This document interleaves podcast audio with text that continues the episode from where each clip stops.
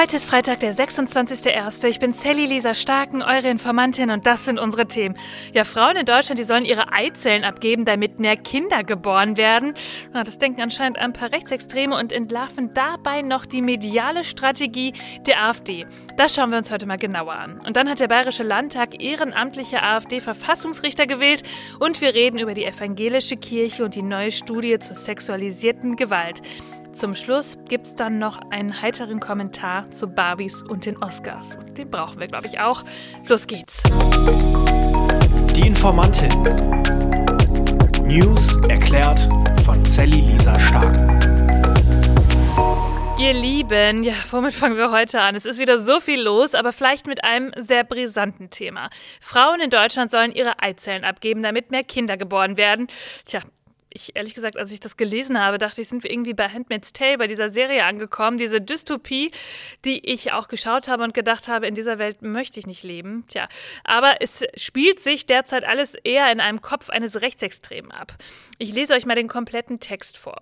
Ebenso könnten junge Frauen gemustert und bei Eignung zur Abgabe von Eizellen verpflichtet werden, um die Demografie zu stabilisieren. Dies ist absolut mit dem Credo, mein Körper gehört mir, vereinbar, denn die Person, dem dieser Körper gehört, gehört wiederum einem Staat an.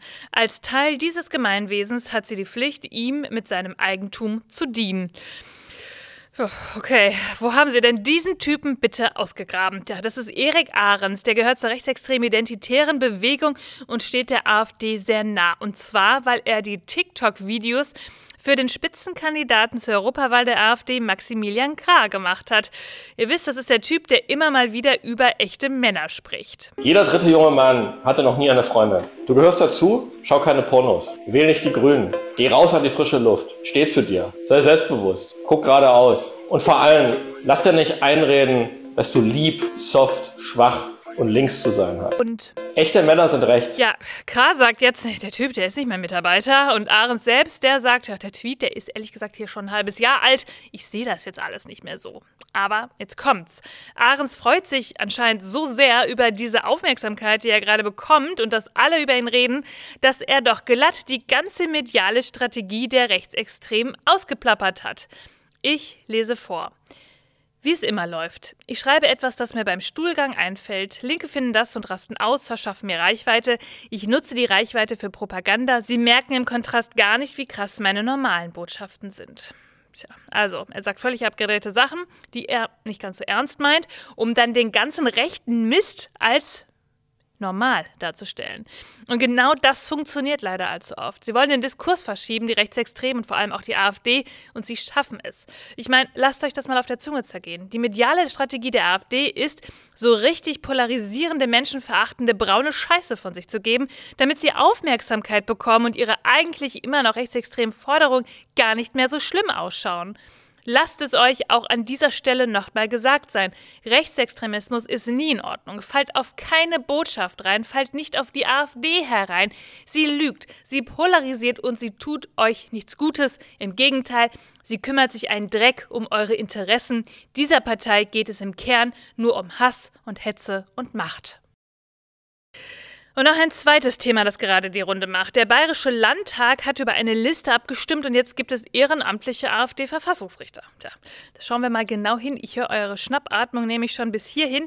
Der Bayerische Landtag wählt 15 ehrenamtliche Mitglieder immer dann, wenn ein neuer Landtag aufgestellt worden ist. Und das war ja gerade letztes Jahr der Fall. Jede Fraktion darf dann Kandidatinnen vorschlagen und das abhängig von ihrer Stärke im Landtag. Die AfD liegt da bei 14,6 Prozent. Ja, und dann wird über den gesamten Vorschlag abgestimmt. Die CSU und die Freien Wähler sagen, Leute, so sind die Regeln und wir halten uns daran. Und die SPD und die Grünen sagen, ja, gerade jetzt können wir der Sache nicht zustimmen, wir stehen ja für Antifaschismus. Nur, ohne diese Wahl wäre das Verfassungsgericht unvollständig besetzt und eventuell in der Arbeit auch beeinträchtigt. Das Spannende daran, auch die letzten fünf Jahre war die AfD unter den ehrenamtlichen Mitgliedern des Verfassungsgerichts. Und da kann man sich doch ehrlicherweise mal fragen, warum wurde also nicht längst das Vorgehen bei so einer Wahl geändert?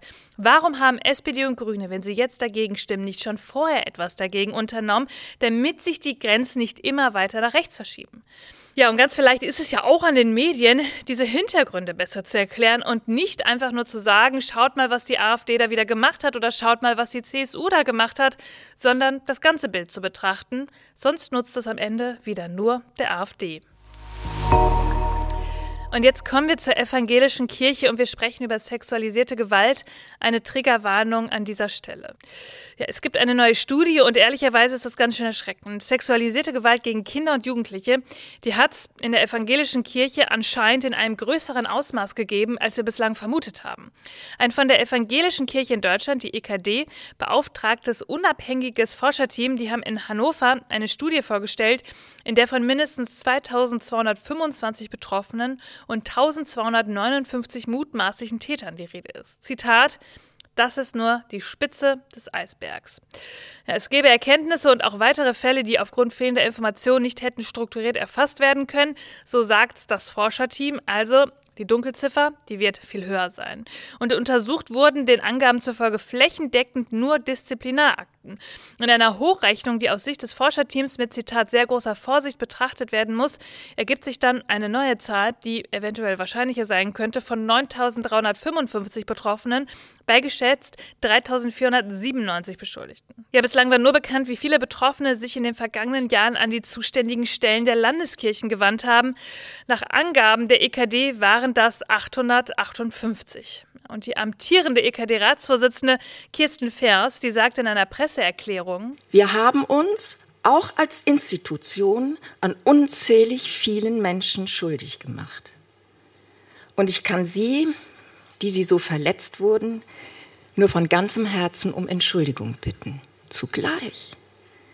Zugleich aber sage ich, diese Bitte um Entschuldigung kann nicht unverbunden stehen. Sie ist eine Verpflichtung und sie kann nur glaubwürdig sein, wenn wir auch handeln und mit Entschlossenheit weitere Veränderungsmaßnahmen auf den Weg bringen, die greifen. Das heißt, die neben all den Handlungsleitfäden und Präventionskonzepten, die es in den Landeskirchen gibt, auch eine Haltungs- und Kulturänderung voranbringen. Denn die braucht es.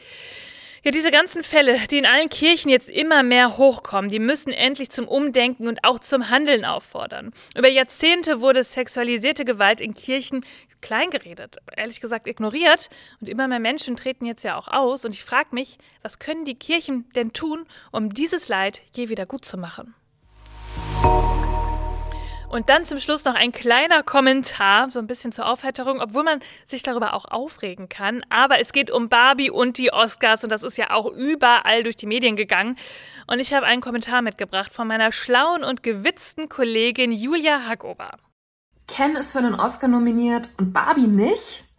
Gestern wurden die Oscar-Nominierungen verkündet und in den Hauptkategorien beste Regie und beste Hauptdarstellerin geht Barbie leider leer aus. Das heißt, Greta Gerwig als Regisseurin und Margot Robbie als Hauptdarstellerin als Barbie können keinen Oscar bekommen. Dafür ist Ryan Gosling als Ken in der Kategorie Bester Nebendarsteller nominiert und auch sein Song I'm Just Ken.